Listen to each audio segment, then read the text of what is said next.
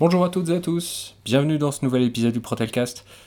Comme convenu, euh, on revient vers vous. euh, nous sommes le mercredi 2 mai euh, pour parler de la dernière réunion qui a eu lieu vendredi donc sur les NAO salaire et temps de travail. Alors, on n'a pas pu enregistrer cette émission avant puisque j'étais tout seul comme un con. Aujourd'hui, j'ai Maher qui est venu me rejoindre. Salut Maher. Salut à tous. Alors Maher n'était pas aux discussions euh, avec la direction vendredi, donc euh, c'est très bien. Il va se mettre un peu à votre place, dans le sens où bah, je lui ai un peu expliqué euh, comment allaient fonctionner euh, les augmentations. Et puis bah du coup, il, il fera un peu le candide dans l'histoire. Oui, je poserai toutes les questions à votre place, je vais essayer du moins. Ouais, voilà, on va essayer. Alors, on peut pas rentrer dans les détails puisque les négos sont pas terminés. Combien Non. Ouais, en gros, c'est combien Mais on va revenir, euh, on va revenir vaguement quand même sur les, les choses qui ont, été vues lors de la réunion. Le calendrier des négos a été bouleversé ces derniers temps euh, parce que euh, c'était compliqué de mettre en place ces augmentations. Donc on, on a eu des réunions supplémentaires finalement. La dernière réunion, je crois qu'elle est prévue. Que je te dise pas de bêtises, ou évidemment j'ouvre pas le bon truc. Donc là, on a une réunion qui est prévue lundi prochain. Euh, on a une qui sera a priori la, dernière réunion, peut-être même la réunion de signature. Ça reste encore indéterminé, ça va, ça va dépendre du projet qui va nous être présenté. Euh, je ne l'ai même pas marqué. Bon. Et on aura donc une autre réunion, dans mon souvenir, qui est dans la semaine du 14. Non, je crois qu'elle est le 22, 22 mai. Voilà. Réunion de clôture le 22 mai où on sera amené à signer. Alors, comme on vous l'a dit la dernière fois avec Nico, là Nico est, absent donc euh, il s'excuse. Euh, L'enveloppe pour les augmentations n'a jamais été aussi haute pour Protelco puisque donc elle atteint 1,5% de la masse salariale, ce qui représente une grosse somme. C'est euh, hmm, 400, presque 420 000 euros à distribuer pour tous les salariés, ce qui est pas mal. L'année dernière, on avait 1%. Je le répète, hein, mais voilà, chaque année, ça progresse. On n'est pas encore au niveau de l'US Iliad, qui a, eu Mhm. un, qui a eu un 8. Bon, on est déjà pas mal déjà. Ça. on est dé- on est déjà pas mal. Qu'est-ce qui explique cette augmentation? C'est une bonne question. Je pense, sincèrement, euh, Ça que c'est lié, suite, euh, oui. que c'est lié à l'enveloppe euh, US Iliad. L'enveloppe US Iliad doit être plus importante parce que euh, c'est là où se trouvent les, les plus bas salaires de- du groupe, à savoir les SOA. Oui. Et donc il y a, il y a un gros euh, boost des salaires à faire là-bas, surtout qu'ils ont du mal à embaucher dans les proportions qu'ils voudraient des personnes compétentes. Donc euh, autant faire en sorte de garder les bons en proposant des augmentations qui soient pas ridicules. Pour toi, il n'y a pas de lien avec le baromètre social? Peut-être. Par, par ricochet, je veux dire, ça, ça va s'ajouter. Si, si, on, si on te dit il faut augmenter les, les, les salaires euh, pour les SOA à l'US Iliad, donc il nous faut une enveloppe qui soit au moins de temps, et puis après, derrière, tu vas dire on va faire la même enveloppe que l'année dernière pour tous les autres, les autres vont râler. Mm. Euh, enfin, je pense que tout ça, tout ça joue hein, dans l'histoire. Donc bon. Donc, L'enveloppe, elle est importante, mais après, c'est maintenant, c'est la manière. C'est ça. Ce qui posait problème, et ce qui pose toujours problème d'ailleurs, c'est qu'on n'arrivait pas à se mettre d'accord sur la manière de répartir cette enveloppe. Euh, les trois syndicats représentatifs, je, je- je répète, parce que faut, faut marquer ça d'une pierre blanche, les trois syndicats représentatifs, CFTC, FO et CGT, voulaient une répartition égalitaire de cette enveloppe. Donc pas avec les mêmes moyens, mais ils voulaient une répartition égalitaire. Pour la direction, il était hors de question de, mettre ça en place, euh, sachant qu'avait été mis en place l'année dernière un système de blocs euh, au mérite euh, qui est lié aux primes. Donc du coup, c'était compliqué de s'entendre.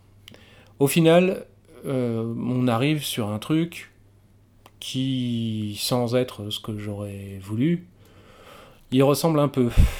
Euh, c'est un compromis entre ce que veut la direction et ce que, veut ce que veulent les syndicats. Donc en gros, l'idée c'est que pour les augmentations en 2018, on partirait sur le même principe que l'année dernière. Donc, selon votre ancienneté, vous allez être affecté à un bloc, bloc 1, bloc 2, bloc 3, bloc 4, donc 4 blocs à chaque fois. Il y a, euh, pour information, voilà, les, salariés sont divisés par bloc en fonction de leur ancienneté. Il y a 366 euh, personnes qui sont dans le groupe 1, qu'il s'agit des, juniors euh, qui rentrent dans leur deuxième année jusqu'aux seniors qui sont dans leur première année. Donc 366 personnes. 71 personnes dans le groupe 2 qui correspond aux seniors deuxième année jusqu'à euh, experts première année. Et le groupe 3 qui sont les experts de, de 1 an révolu et plus. Là, on est sur 520 personnes, donc quasiment la moitié de l'effectif. Mm. À ça se rajoute aussi euh, les hors-statuts. Les hors-statuts, je crois qu'ils sont 90, quelque chose comme ça. Ça comprend les cadres. Et le reste? C'est tout. Il y a tout le monde là. Oui, il y a, les, experts de plus de. Ça rentre aussi Oui, ouais, ça, ça rentre dans le groupe des 520. Ok. Voilà. Donc, en gros, on gardera les mêmes principes que l'année dernière. Euh, ceux qui sont dans le groupe 1, donc les juniors euh, jusqu'à senior première année, ils peuvent avoir des augmentations qui vont de 1 à 4%. Les euh, seniors deuxième année jusqu'à expert première année peuvent avoir des augmentations de 0 à 2%. Et les experts de 1 an et plus de 0 à 2. Avec le même système que l'année dernière. C'est-à-dire que selon les primes que vous avez, vous allez vous trouver dans le bloc 1, 2, 3 ou 4 qui va vous affecter un pourcentage d'augmentation. À ça va se rajouter des minorations éventuelles sur la zone d'habitation où vous êtes. Si vous êtes en zone dense, pas de minoration. Si vous êtes en zone peu dense, vous avez une minoration euh, de, 80, de, de 20%. Va aussi s'ajouter. C'est dégueulasse quand même. Oui, c'est dégueulasse. On a encore demandé à ce que ça saute, mais bon, euh, ça, ça, ils veulent pas revenir dessus. Euh, on leur on les fera pas changer d'avis. La vie coûte moins cher, c'est ça C'est ça. La vie en zone peu dense coûte moins cher, donc euh, ils sont moins prioritaires que ceux qui sont en zone dense. Alors, ça se comprend, mais bon, après, on a, on a besoin de, de techniciens partout en France, hein, et pas que dans les zones denses. Euh, on est bien content de trouver les salariés en zone peu dense pour aller faire de la route et, faire des kilomètres et des kilomètres. Hein. Oui, ça se comprend pas. Moi je le comprends pas, mais bon. de toute façon, qu'on le, veuille ou non, euh, c'est un, choix de la direction, ils ne reviendront pas dessus euh, dans l'immédiat. Voilà. À ça va s'ajouter aussi éventuellement des minorations liées aux disciplinaires. Hein. donc, selon que vous ayez reçu des, des rappels à l'ordre, des avertissements ou, je ne sais quoi, hein, genre euh, ça peut être quoi, jusqu'à des mises à pied. Là vous allez avoir des minorations. Et ensuite là donc vous avez un, pourcentage euh, d'augmentation qui, arrive. Donc admettons que vous ayez soyez euh, éligible à une augmentation de 2%, mais que vous êtes en zone peu dense, donc au final vous aurez droit à une augmentation de 1,80.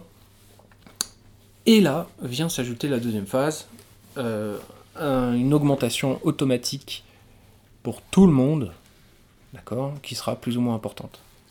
Si vous êtes dans les juniors et seniors première année, vous aurez une augmentation quoi qu'il arrive de 1%, auquel va se rajouter le pourcentage euh, des, systèmes de blocs.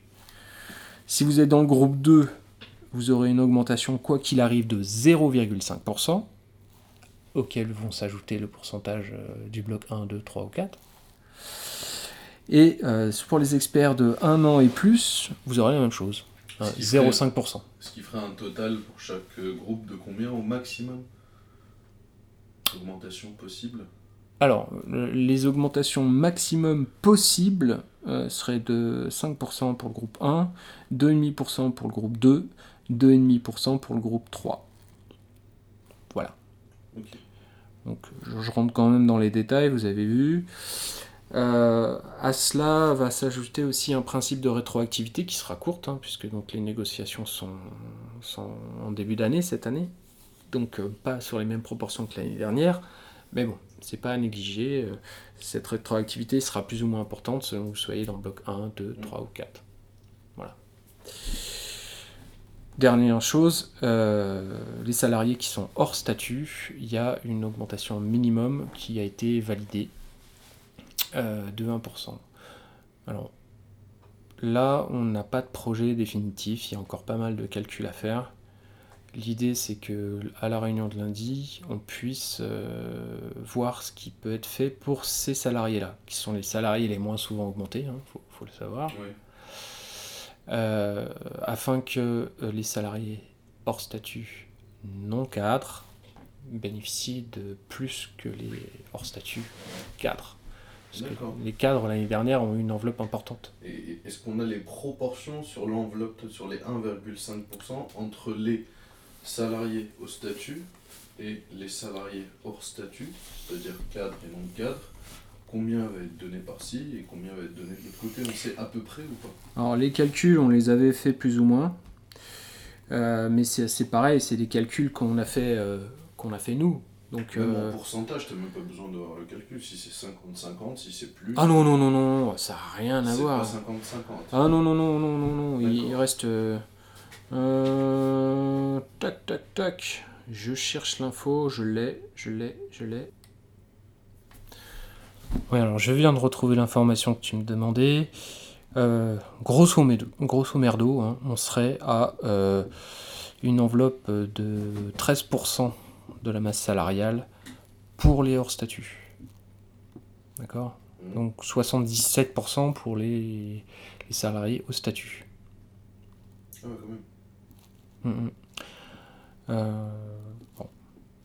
Ce qui est pas mal. Bon, après, on ne parle pas du tout les mêmes proportions de, de salariés. Hein. Oui, oui, oui. On parle de 90 salariés hors statut et euh, sur 1062. D'accord. Donc, euh, voilà. Bon. 10%, ouais, même pas 10% de l'effectif, tu vois. Mm. Donc, ils se partagent 13%. Après, ça, on aura les chiffres exacts euh, vraiment que lundi. C'est aussi pour ça qu'on risque d'avoir une réunion supplémentaire on va devoir discuter de ce qu'on fait pour ce, ces salariés-là.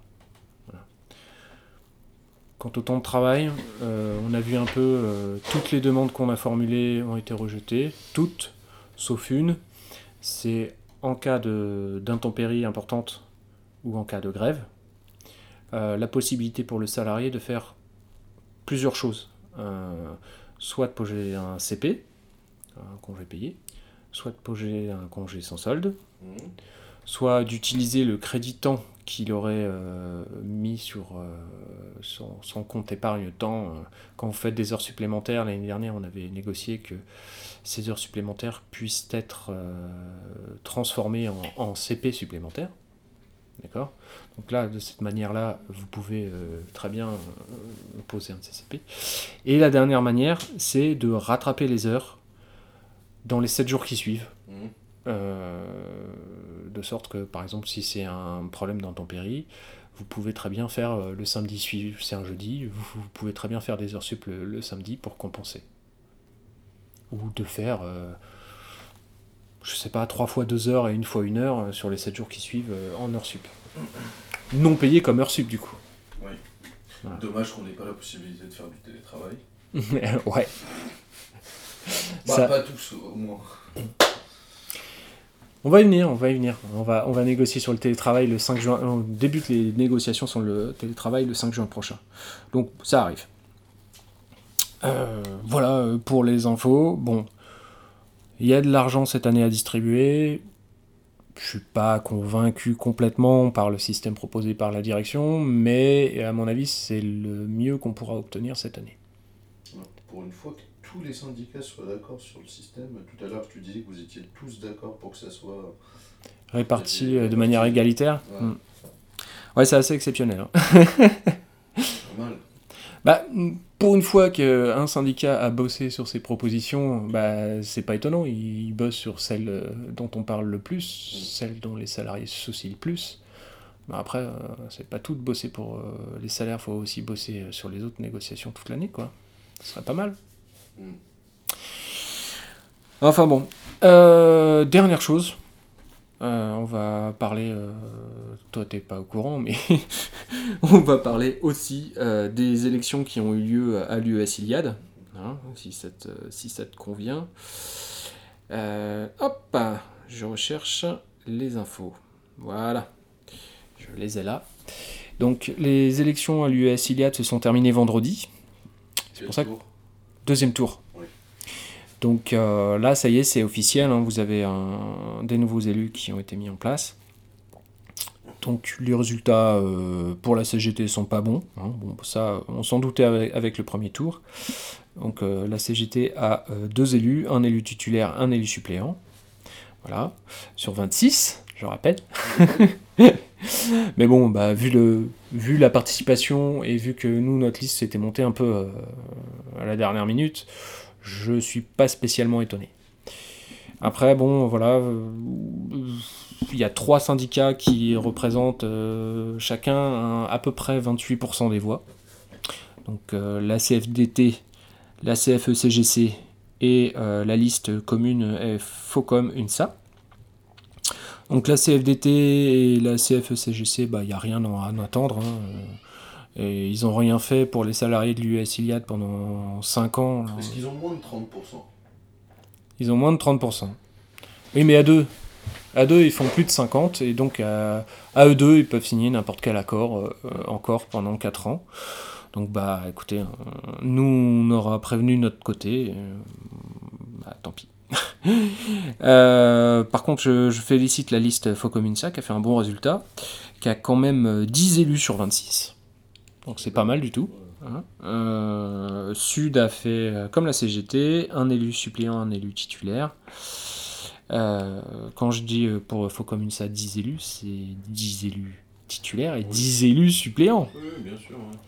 Donc là, vous voyez, vous avez euh, 14 élus, euh, non, euh, 12 élus titulaires déjà, d'ores et déjà sur les 26, qui sont plutôt euh, à essayer de réclamer des choses. La CFDT, le CFE-CGC. Pour le salarié. Pour les salariés. Parce que généralement, les autres, ils réclament. mais Pas pour les salariés. Ouais, non, ils réclament. Bah, jusqu'à présent, ils réclamaient beaucoup pour les cadres. Mm. Euh, bizarre, hein, ils étaient quasiment tous cadres. Donc voilà, j'espère que ça va un peu bouger de ce côté-là. Euh, quoi qu'il en soit, je- toutes mes félicitations aux- à ceux qui ont été élus euh, bah, du bon côté. Hein. On va pas se mentir. Euh, je leur souhaite bien du courage, il y a, il y a du boulot, hein, puisque, on va le rappeler, pas de publication des comptes du CE depuis 2011, alors que c'est obligatoire. hein. Se... Pas de. pas de compte rendu des réunions depuis 2011 pour le CE. C'est quand même un truc. euh, Si, il y en a, mais ils les ont pas affichés. À partir du moment où ils sont pas publiés, ils sont pas rendus publics, pff, ils respectent pas euh, leur euh, mission première, quoi. Quant au DP, je crois que ça faisait depuis février 2017 qu'il n'y a pas eu de compte rendu. Il n'y avait pas de question. Ah bah oui, s'il n'y a pas de question, il n'y a pas de réunion. S'il n'y a pas de réunion, il n'y a pas de compte rendu. C'est facile. Ouais, c'est facile. Mais c'est vrai qu'il n'y a pas de questions à poser dans l'US il n'y en a pas. non, tout se passe bien. Tout se passe bien. On verra la suite, hein, on verra les prochaines réunions d'épée, comment ça va se passer. Ouais, on leur souhaite bien du courage et puis bah, à ceux qui ont besoin d'aide, euh, bah, qu'ils n'hésitent pas à nous solliciter en tout cas.